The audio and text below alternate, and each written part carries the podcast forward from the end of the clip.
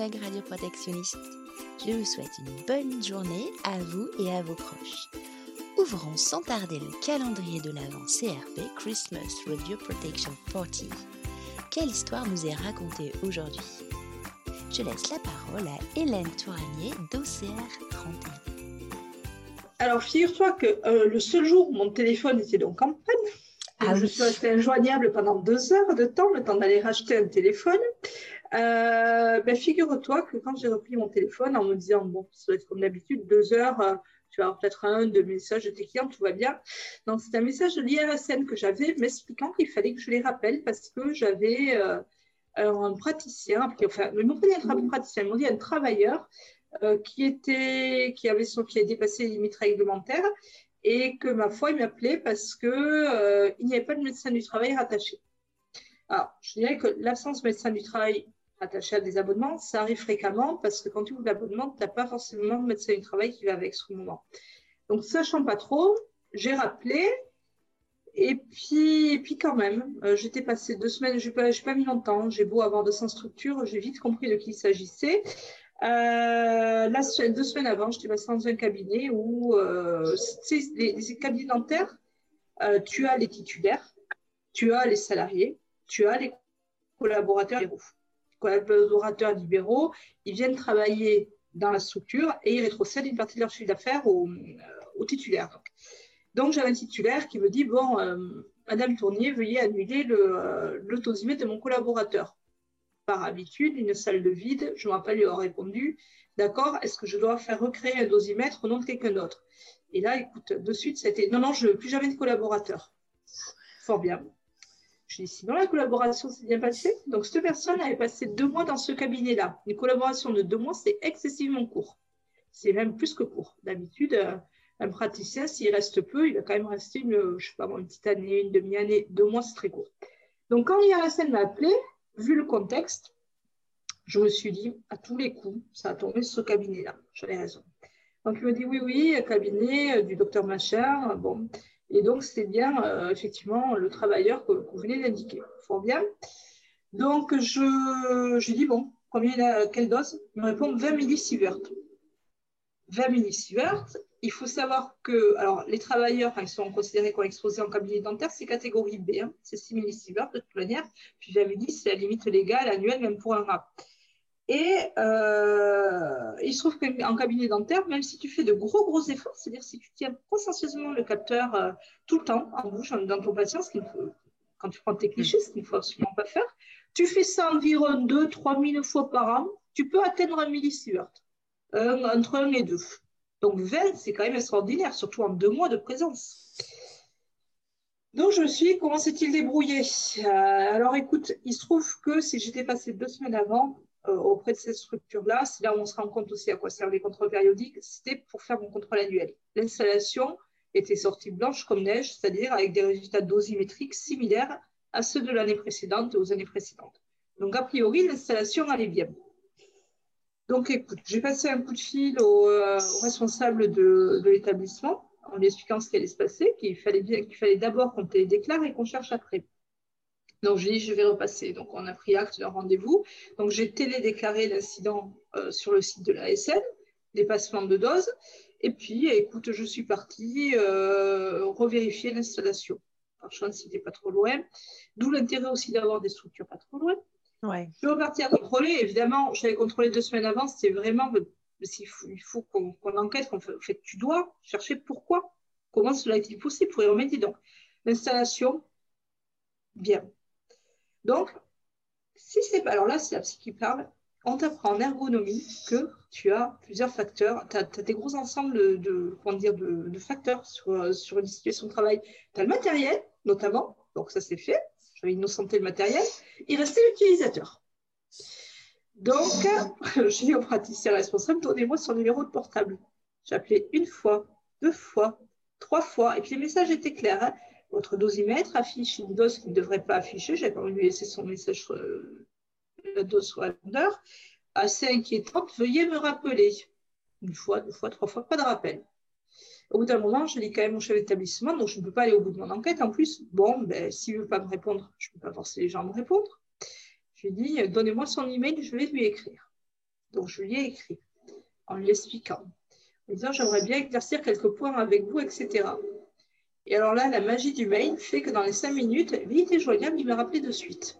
Je ne sais plus quel était le contenu du mail, mais il faut croire que je sais décider les gens à rappeler. Donc, il a rappelé, et puis on s'est expliqué, enfin. J'ai posé des questions normales. Écoute, est-ce que vous avez eu l'impression que générateur présentait un dysfonctionnement quelconque a-t-il perdu de l'huile? Ça, c'est arrivé dans ce cabinet avec une surdose. Est-ce que par hasard il bourdonnait Bon, fait des questions qui, avec intérêt ou sans intérêt, parce que mon objectif était juste d'arriver à en poser une. Avez-vous volontairement irradié votre dosimètre C'est ce qui est arrivé au bout d'un moment. Mais c'est dans, le. Tu l'as amené, petit, tu l'as amené petit à petit. Non, je l'ai amené brusquement. Mais dans le ah. flot des questions, il ne s'y ah attendait pas. D'accord. Il ne s'y attendait pas. Je posais des questions très raisonnables. Je comprends, j'ai dit Avez-vous irradié volontairement votre dosimètre? Comme ça, dans la conversation, sans prévenir. Eh bien, écoute, ben oui, mais ça marche. Je n'ai jamais entendu quelqu'un autant bégayer. Je te promets. Ah oui, donc là, tu avais ta réponse. Quoi qu'il t'ait répondu, tu avais ta réponse. Non, mais je, la connaissais déjà, la réponse. S'il ne me rappelait pas, c'est parce qu'il était en froid avec son chef d'établissement, de toute manière. Bien sûr. Donc, à partir de là, je lui ai dit, bon, mais je vais continuer à chercher. Qu'est-ce que tu veux lui dire? Il maintient que c'est pas lui. C'est pas lui. Et puis, je raccroche. Mais tu sais, j'avais masqué des informations parce que je ne suis pas très sympa, confiée, en fait. J'ai oublié de lui dire que le dosimètre d'ambiance aussi dans la salle affichée de la dose. Beaucoup de doses. Donc, j'ai raccroché beaucoup de doses par rapport à d'habitude. En tout cas, puisque c'est un dosimètre d'ambiance qui est fixe, qui reste là toute l'année, qui est là depuis des années. Je sais ce qu'il est censé m'afficher. Et ce qu'il n'aurait pas dû afficher là. Si, voilà. Donc, sur ce, ce jeune homme, euh, après réflexion, le lendemain, m'envoie un email et me dit que c'est parce qu'il a pris l'avion avec son dosimètre et qu'il est passé dans la soute à bagages. Ça doit être pour ça. J'ai dit fort bien. Moi, je joue le jeu jusqu'au bout. On m'a toujours appris que quand, on me tirait, il fallait que je pousse. Donc, je lui dis combien de fois avez-vous pris l'avion? Donc, il me dit deux fois. J'ai bien ri quand même. Mais bon, il faut quand même chercher. Donc, appelé une consoeur qui a eu, qui s'est déjà posé la question de la dosimétrie en vol, qui est la PCR du Centre national d'études euh, spatiales, ici à Toulouse, que je connais très bien. On a bien rigolé toutes les deux au téléphone. Et puis, j'ai appelé la PCR de la Tour Eiffel, qui a un scanner bagage, parce que je le connais aussi. On a bien ri au téléphone aussi. et pour finir, il se trouve que c'est pas bien, mais je l'ai fait parce que j'avais pas le temps de commander des études de poste. Euh, quelqu'un euh, de très connu dans les réseaux m'a appelé en me disant "Écoute, on a besoin. Est-ce que tu veux pas nous remplacer, s'il te plaît, à Paris pour la voilà pour une relecture de textes réglementaires? Je dis oui, bah, oui, j'étais la seule disponible, donc j'ai dit oui. Et du coup, je me suis dit, ah, tu prends l'avion pour Paris, comme ce jeune homme. J'ai pris mon dosimètre je l'ai mis dans mon bagage avec moi. Il a pris de scan, il a pris l'avion, il a tout fait bien, zéro ordonnance à la sortie. Euh, ne reposez pas ça chez vous, c'est interdit. Hein. Donc voilà. Donc ça a bouclé la boucle. Donc du coup, ben, j'ai quand même euh, envoyé un email à ce jeune homme en disant que, ça n'avait pas été probant. Dans l'intervalle, j'avais aussi loué des, euh, des, pastilles d'études de poste euh, auprès de mon fournisseur dosimétrique de manière à les tirer dessus. J'ai mis des pastilles dans le tube et en sortie de tube, j'ai tiré dessus pour voir, pour essayer de reproduire, pour voir si s'exposer à un mini-sievert était possible. Manifestement, ça l'était. J'ai pas, j'ai pas fait autant de tirs, je pense, que, que la personne en question. Je suis montée jusqu'à 4 mini-sieverts, je me suis arrêtée là. Voilà. Enfin, je me suis En tout cas, l'analyse a montré 4 par là, je crois. Et donc, pour finir, mais écoute, j'ai tapé un joli compte rendu et malheureusement, euh, comme, comme il est prévu, euh, malheureusement, euh, je ne peux pas dire que c'est l'utilisateur puisqu'il le nie. Donc, par contre, il y a clairement marqué suspicion d'exposition volontaire par l'utilisateur. Au bout d'un moment, quand tu as éliminé toutes les causes. Et là, mon objectif n'est pas de nuire à cette personne-là, mais de couvrir mon client Imaginez cet utilisateur plus tard et un cancer. S'il récupère son relevé dosimétrique, on va avoir une dose massive prise en deux mois chez mon client. Voilà. On ne sait jamais.